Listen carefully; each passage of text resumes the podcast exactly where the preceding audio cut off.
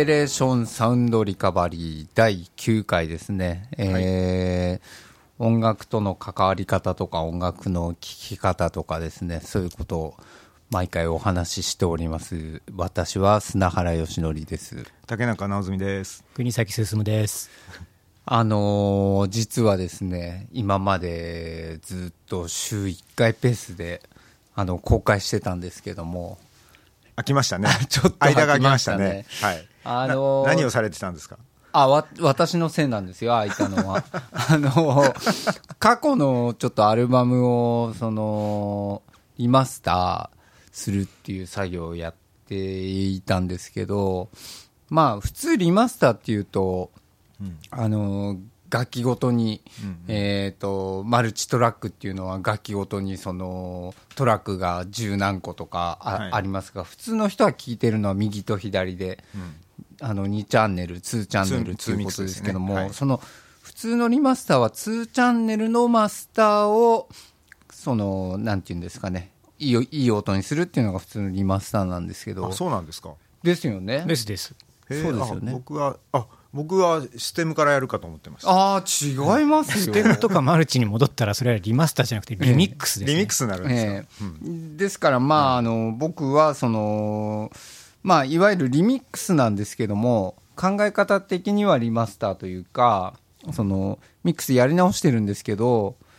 当時のミックスを再現しつつ、あの音を良くしたいっていう、めんどくさい作業をやってて、あのー最初、ディレクターに、いや、こんなもんちょろいですよ、1週間で終わりますって言って、言ったんですけど、やってみたらもう40日ぐらいかかってしまったという、そのせいで収録ができなかっそうですね、それでそのせいでちょっと空いてしまったんですけど、ただ、あの一言言ってきたい言っときたいのはあの、週1って決めてやってたわけじゃないんですよね。あ、この収録ですよね。はい収録というか公開ね。はいそうですよね。あのたまたまうまくいって、こう前回8回目までははい。週1ペースで行ってた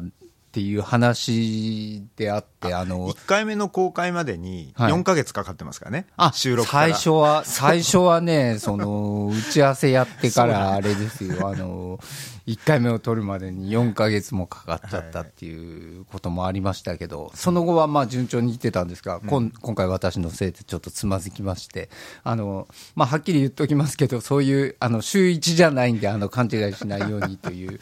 あの、ことはいですね。はい。一えー一応ツイッターにもそういうふうに書いておきます。あ、すいません、はいありがとうございます。はいえっ、と、そういうことがありまして、そういうことがある中で、ちょっとした、その、あのー音楽アプリとかその辺周りでちょっとしたことが、あのー起きましたが、まあ事件というかた。、大事件ですよ。あのー、Apple Music が、あのーロスレスですか？ロスレスとハイレゾと、あ、ハイレゾもなんですか？ハイレゾこれからあの順次整えていくということなんですけど、ええ。あのパイロット的に何曲かはハイレゾ化されたものがあります。ああ、もうそうなんですか。ちなみにハイレゾのレートどん、どれぐらい？192まで行きます、そうですね。24ビット 192kHz あまで。です192までいってるん行ですか？きます。はい、はあ。でアップルはまたか言葉をあの、まあ、ソニーさんがやってるはい。ハイレゾという定義を無視して、はい。あの24ビット 48kHz もはい。ロスレスだっていうふうに言ったりしてます。ああなるほど。ちょっと補足必要ですね。だから日本のオーディオ協会さんとか、そのオーディオの団体がハイレゾの定義っていうのを一応してるんですよ。はい。で、その定義だと24ビット 48K はハイレゾだったんですね。そうなんです、はい。だけど、アップルさんからしてみると2448までははい。ハイレゾと言ってないんですね。96以上をハイレゾと言ってます。ああそうです。でもねありがとうございますでもね僕個人的にはねまあハイレゾはね9624かな。今、うんうん今この時代においては9624かなっていう感じがしますね。あ感触的には僕もそう思います、うん。同じです。うん、ちょっと質感が変わりますもんね。うん。聞いた時の。まあでも2448でもいいいい音のたくさんありますけどね。ありますね。うん。普通にだから16441を今回ロスレスということで Apple Music で聞いて、はい。普通にいい音だなと思いました。あ1644で、はい。まあ、ロスレスでストリーミングが聴けるってやっぱいいなと、あー。素直に思っちゃいました。聞きました？聞きましたよ。あの、まあ、素直にいい音だなとは思うんですけど、えまあ、アップルらしくない点としては、はい。あのうん今までその、えー散々製品ライン的には、はい。そのワイヤレスの、えーなんというかこう体験を、はい。そのえーこうなんですかこうオーディオポートというかこうプラグさえなくして、はい。何年もかけて推し進めてきたのに、はい。その製品群でははい。最初はロスレスとかはい。ハイレゾがはい。楽しめないんですよ。ああですよね。そそう言われてみればそこはそごがありますよね。アップルらしくないですよね、うん、ア確かに、ね。ップルらしくないんですよ。えー、とそこそう考えると、ちなみにそのワイヤレスのその Bluetooth ですか、はい。イヤホンでだと、どどこまで聞けるんですか、AAC しか聞けない AAC しか聞けません。あんまりあのちゃんと公開されてないんですけど、えっと、今までの情報を総合すると、えー、アップルが推奨しているのは AAC というコーデックで,で、はい。AAC のできるだけいい音が、はい。あのまあ、どっかで変換されて入ってくるっていう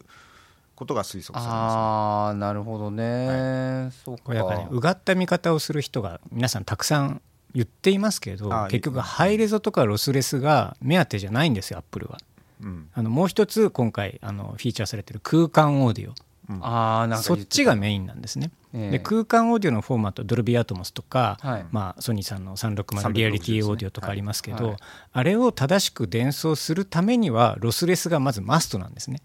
あの少なくとも端末のところまでロスレスで来ていないと、はい。ちゃんとした、まあ、あのあのコーデックとしてあの回答できない、はい、なのでまずロスレスがマストなんですよ。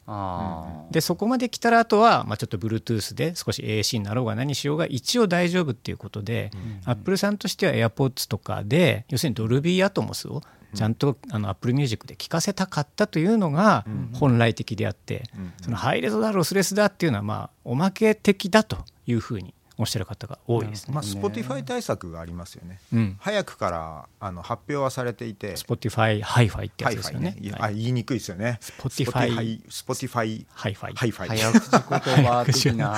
これ早口言葉ね使えますよね。はい、はい。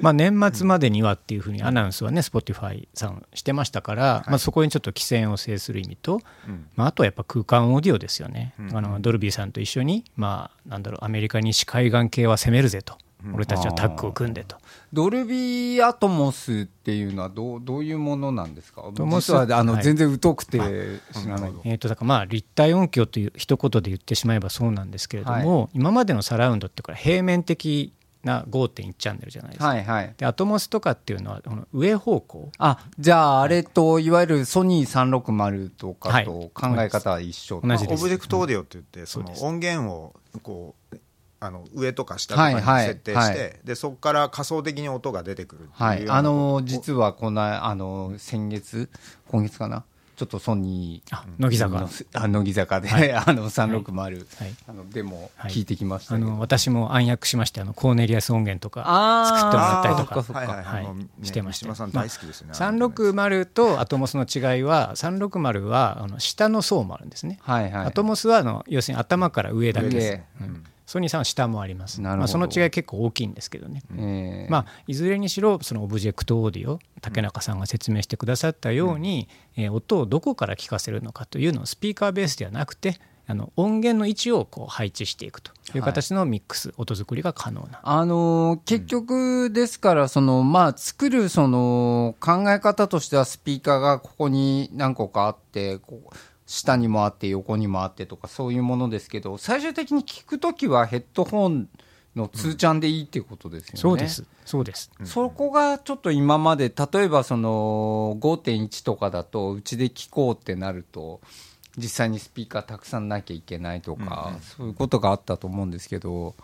やっぱり聞くのをもっとこう気軽に聞きたいですもんね、そういう立体音響的なもの。う。それこそまさに小山田さんとも話しましたけど、今までは本当聞くハードルが高すぎて。いやーそうですよね。で小山田さんも、まあ、昔からヘッドホンだけで聴けるようにっていう、まあ、バイノーラルいろいろやってらっしゃいましたけれども、うん。やってましたねよくね。まあ、ソニーさんの360とか、まあ、今回そのアップルさんのドルビーアトモス、アトモスミュージックっていうのはヘッドホンで聴ける、まあ、聞きやすい誰もがと、でしかも AirPods を使うと、まあ、なんていうんですか方向性までもしっかりと、まあ、特に映画コンテンツだったら分かるようになっているというところが、まあ、なんだろうアップルさんとしては全てヘッドホンを通じた音楽体験をしてもらうがための、はいまあ、今回の Apple Music の大改変大改造だったのかなとは思ってます私も。まあ、そこら辺を狙ってるのは確かでしょうね。であのヘッドフォンを最初に考えてしまうと分かりにくくなるんですけど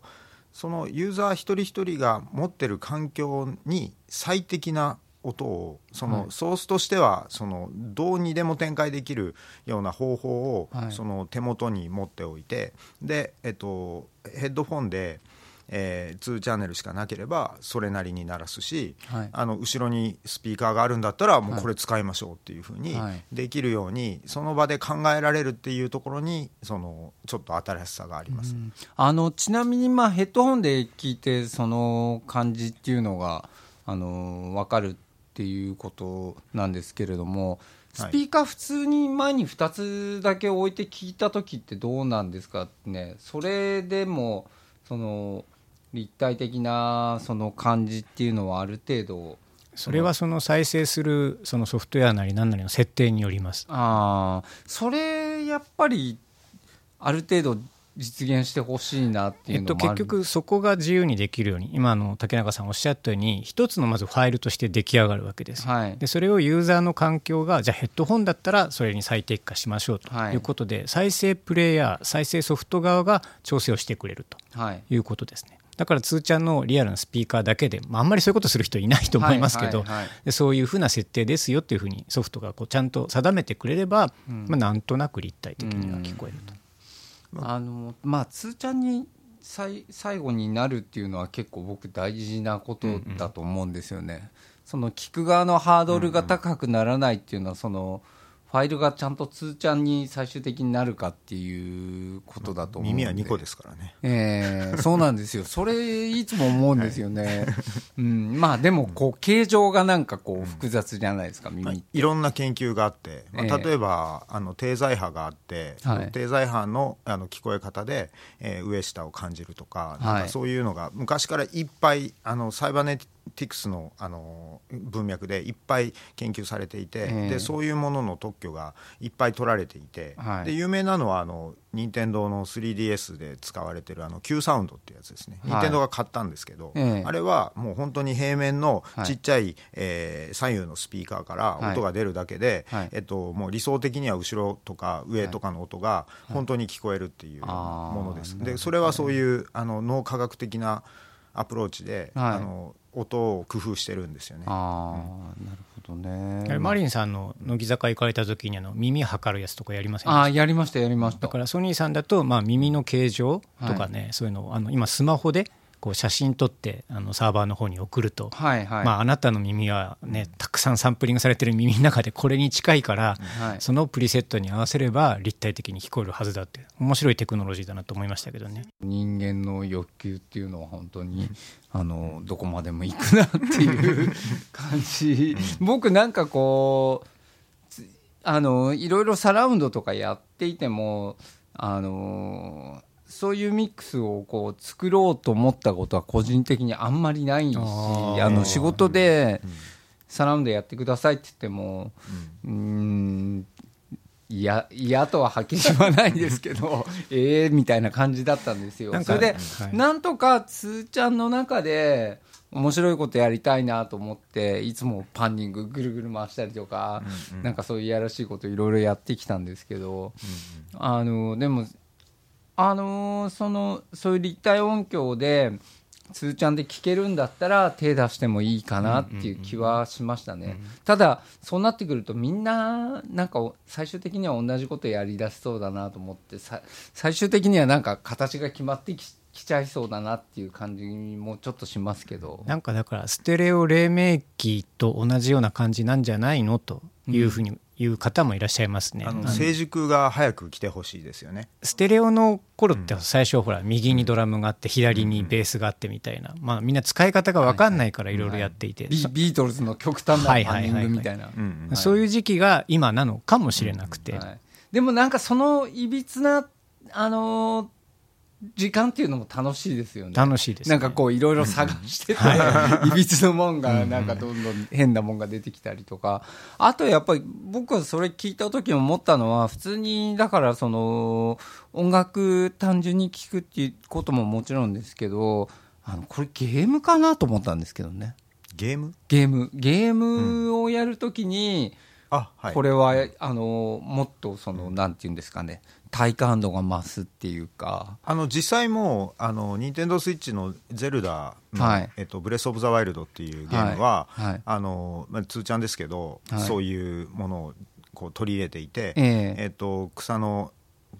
草の上を風が通る音とか、はい、雨が降る音なんかは、はい、なんかイマーシブです。その空間オーディオ的なやり方あのミックスのされ方してますね。はい、VR 系のゲームが増えてきたじゃないですか、はい、そこでニーズはあるんですけど、まあ、毎度のことですけど音のチームに予算がなかなか降りてこなくてなんとなくの空間音声、うん、空間オーディオにしかなってなくて、うん、ゲームって例えばその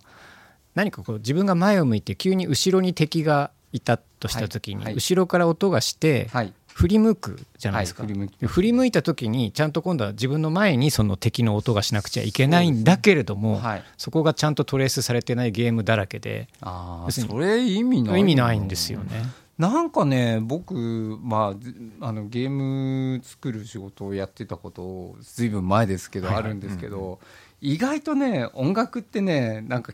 軽視されたかも あの全体の開発の時間の中の音やってる時間って本当に少なかったです。あ、そうなんですか。うん、だから時間もかけられないし、お金もかけられない。うん、お金がないので時間がかけられないのか、結局時間あのもう全体の流れの中で、はい、その音楽のパート時間パートが少ないので、ええ、その結果的にお金がこう絞られる。なんか1時間しかやってないからなんか2000円でいいだろうみたいな世界なのかっていうのがちょっとあのどっちが先なのかっていうのは知りたい。なんか最初から軽視されてるって話しか聞かないですねそうですか、はい、あとなんかねやっぱりあのー、そのゲームなんかまあ単純に言ってグラフィックの方がデータ量大きいじゃないですかはる、かに、だからそなんかそのデータ量で測りにその載せられてる感覚が僕は、あの音楽はもうデータこんぐらいなんだからみたいな、そんな時間かかんないだろうみたいな。なんかそんな印象も当時受けましたけどどうでもいいとは思われ思ってないんですけども。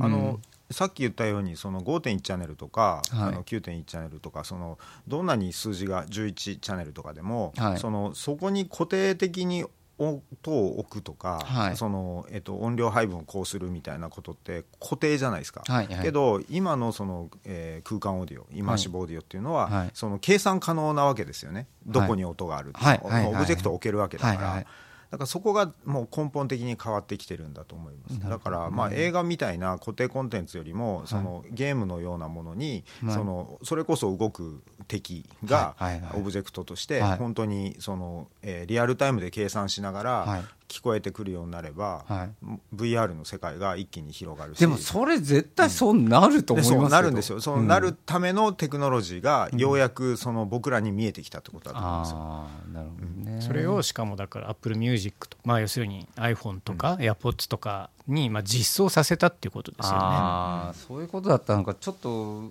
疎くて全然知らなかっただからハイレゾとかロスレスはあのついでについてきたものだと思いますよ、なるほどね。そっちの方がじゃあその次のそのネクストステップな感じなわけですね。ですね。うん、にもかかわらずアップルってそのホームポッドっていうその端末というか、まあ、でっかいでっかいというか、まあ、こうこうスピーカー単体の塊みたいなものを、はい、そのイマーシブオーディオに最適だった旧製品をディスコンにして、はい、でミニっていうちっちゃい丸いやつを出して、はい、ミニこそあのホームポッドだみたいなことをこう盛んに言ってるんですけど もうコストのかかり方とかスピーカーの数全く違うわけですよ、はいはい、だからそれを本当に推し進めるんだったら、うん、そのでっかい方のホームポッドをあの安くするとか、はい。たくさん作って安くするとかその、えーソフトウェアをアップデートするとかした方がうん。全然良かったのに、うん。何なんですかね？あの売れなかったから止めるみたいなことだと思うんですけど。たまにでもねえその A 社はそういうこと A 社ありますね。ありますよね、うんありますね。なんでなくしたのにまたつけんのかよとか。なんかだからアマゾンさんの方がそこら辺はしっかりされてて、うんあ。のエコーのスタジオ、エコースタジオっていうスマートスピーカーは優秀ですよ。あのちゃんとそのイマーシブオーディオに対応しててアトモスとかあのソニーさんの 360RA とかも全部かかるので、うん。あのあそうなんですか。ここもね買ったんですよリットベースでも。買っへていろんなエンジニアさんデモしたらみんなびっくりして「いや本当だ立体になってる」みたいな。へやっぱなんかその立体音響で生きてきて立体音響のそのデモっていうのをいくつかまあ聞かせてもらったんですけどまああのその有名な名盤と言われるようなもののあのなんていうんですかねその立体音響にしたもの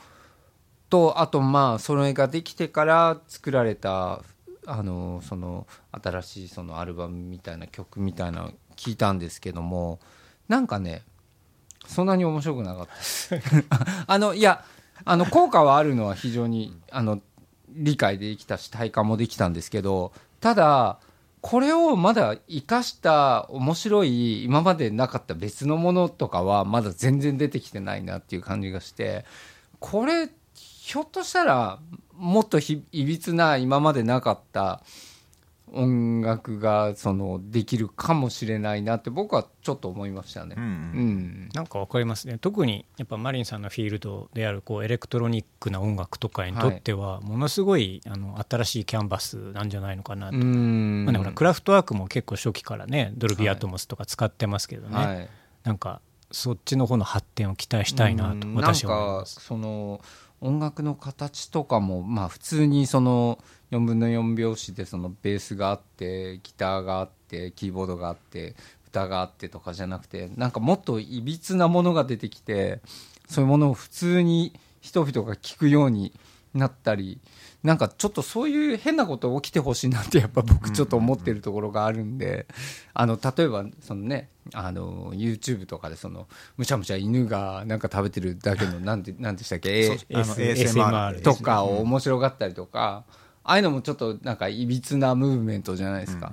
なんかあれに近いようななんか変なことが起きてほしいなっていうのは、なんかね多分起きると思うんですよ。うん、僕も起きそうな気がちょっとしましたね。この10年20年の音楽の流行りでこう低音が重視されてった、低音の占める割合があのいわゆる音像の中で大きくなってったっていうのはみんなヘッドホンで聞くようになったからっていうのは大きいと思うんですよね。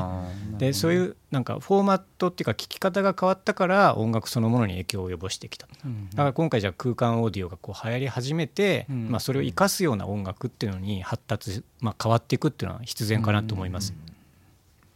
ちょっとこの1週間ぐらいで体験したんですけど2014年とか13年頃の、はい。えっと、音楽のツールあの映像上の音楽を編集するツールっていうのが発展した時期があってその頃に作られたドラマって、はい。パニングとかが激しいんですよ。なんはい。か面白いから多分使ってるんですよ。ああ、げできちゃうからやっちゃいました的だからな。車がその奥から、えー手前こうブーンってこう、はいえー通り過ぎていくみたいなシーンもろにそんなことになってるんですね、はいはい。でうわ分かりやすとか思ってそこでドラマの世界からなんか自分の部屋みたいなものを意識してしまうんですよ。なんか今僕のスピーカーはこうなってるからみたいな感じのことをはい。パッと考えてしまうからはい。邪魔なんですよね逆に。逆になるほど。うん、だからテクノロジーのそういう突出したあまりにも突出した使い方っていうのは、はいはいそういうふうに現実に人をこう戻してしまうみたいなはい実際にこう体験をすると、はいやっぱりさっき言ったように早くこなれてほしいなと思うんですね。ああ、なるほどね。まあ、あの、最初はやっぱりその、技術者はやっぱりそういうことできちゃうと、やっぱりやり やりたいですよね。喜んでやると思います。これこんなことできんだ。しかもこんな簡単にできんだってすると、もうやりすぎちゃう。ぐるぐる回す。ぐるぐる回すと。サンプリングの初期とかね、そういう感じですね。こんなことできちゃうんだ。うん。まあ最初はやっぱりね、あの手探り感があって、はそれ後になって聞くとなんじゃこりゃっていうのがあって面白いですけどね、こんなことやってたんだみたいなあのシェールのなんかボコーダーみたいなの、ね、はいはい。あのリリーブねあれですね、クピッチコーンタイズはい。ですね、うん。そうあれもみんな一時期ねすげえ使ってましたよね。すごい使ってましたね。でもまあ今やってる人あんまいない。さすがに、でもなんかこう地味にかけるのがデフォルトになってるっていうね、ああそっかそっか、多少ケロらないと絶対ダメみたいな、でも僕あの感じ好きですけどね。好きだけどやったことないですけど 好きです。みんなやったからやんないんだけどあのいび大好き。つな感じはすげえいいなと思いましたけど。だからそういうふうにテクノロジーが何かこう新しいなんだろう音楽表現を生むっていうのはやっぱりずっとあるわけであありますって、ねまあ、今回の Apple Music さんの,、まあその空間オーディオ化っていうのが何かを生んでいくと面白いなと、うん。期待したいなと、うん。私は思ってますよ。なんかだからちょっとあのまだあの自分は新しいもの作ろうっていう気は今のところまだあんまないんですがもしそのそういうチャンスあったらちょっとこれ試してみてもいいなっていうふうにはちょっとは思いましたね。うんあの聞くのにスピーカーいっぱい並べるのはやっぱ嫌ですけど2つで聞けるんだったらうん。あのやってもいいかなっていう気はしましたね。うん。今回のアップルのこの作戦が、はい。まあうまくいく原因あうまくいくんだとすればその理由の一つに今あの僕 AppleTV を使ってるんですけどえっとえーなんかイマーシブオーディオだったかな？ハイレゾだったかな？なんかそのあある特定の音楽のフォーマットに関してはあのえー自分たちで作ってる AppleTV プラスとか、はい。えー Netflix とか Hulu を区別してないんですよ。だからその AppleTV のメニューのグローバルにちゃんと他のベンダーが出す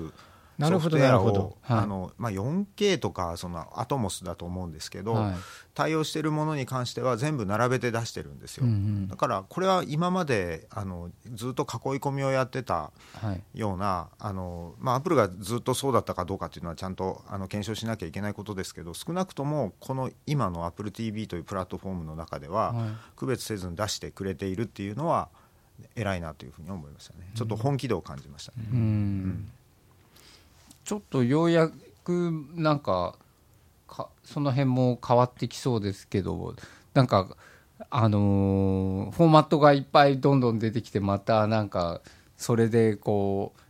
聞く方の利便性がこう悪くなると嫌だなっていうのはありますね。本末転倒ですよね。だから2個で聞けるようになればいいのにみたいなところがうん。プリミティブに必要なのに、うん。なんかあの家にはアップル製のスピーカーが10個必要ですみたいになると面倒くさいですよね、うん。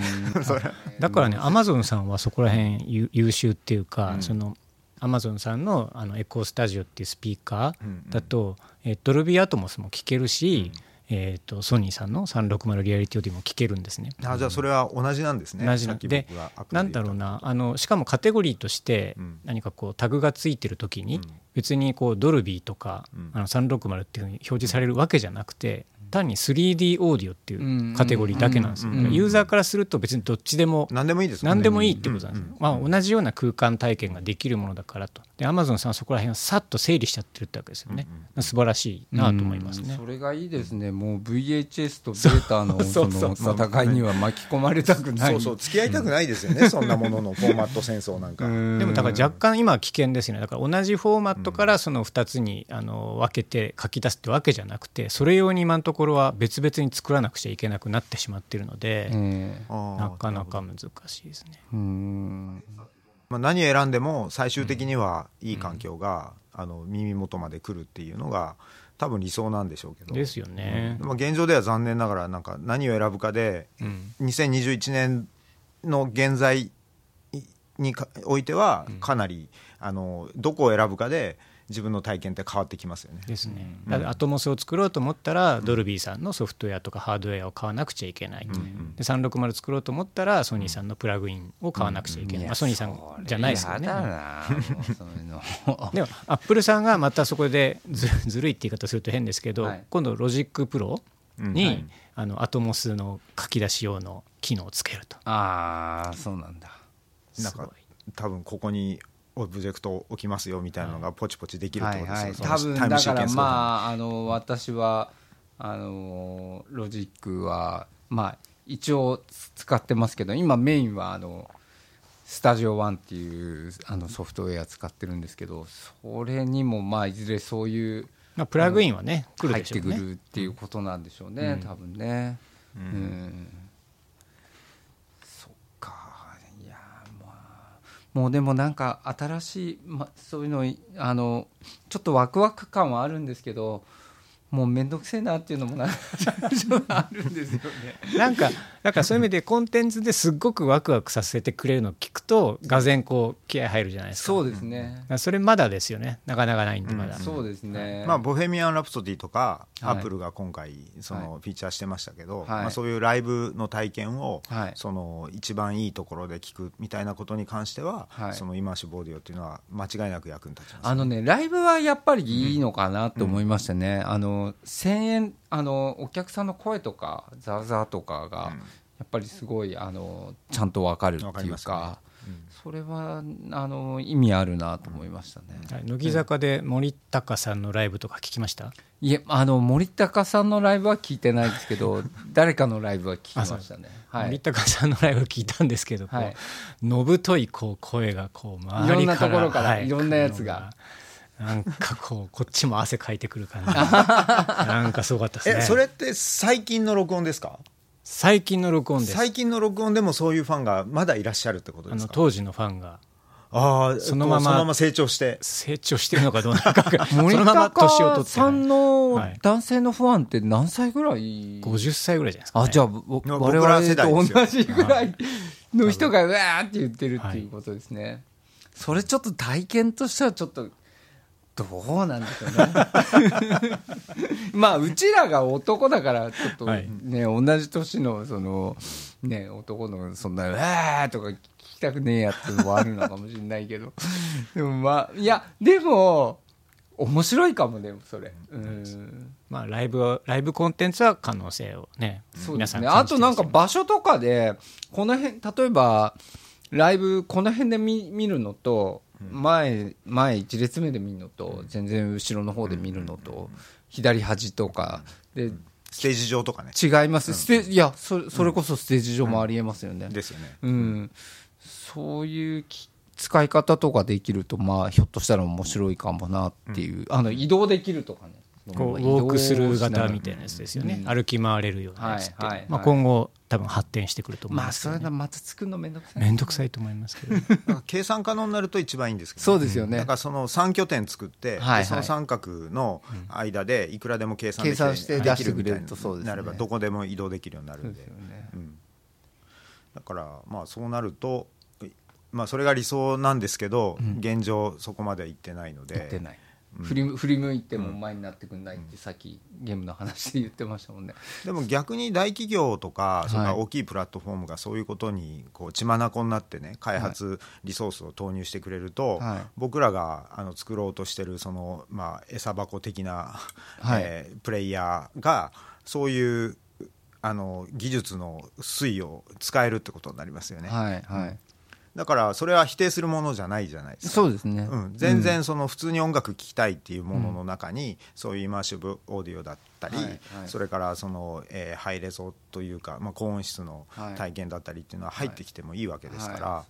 うん、だから待ってるのが一番いいような気がしますね。うん。まあ、ちょっと関われたら面白いのは面白いとは思いますけど、うん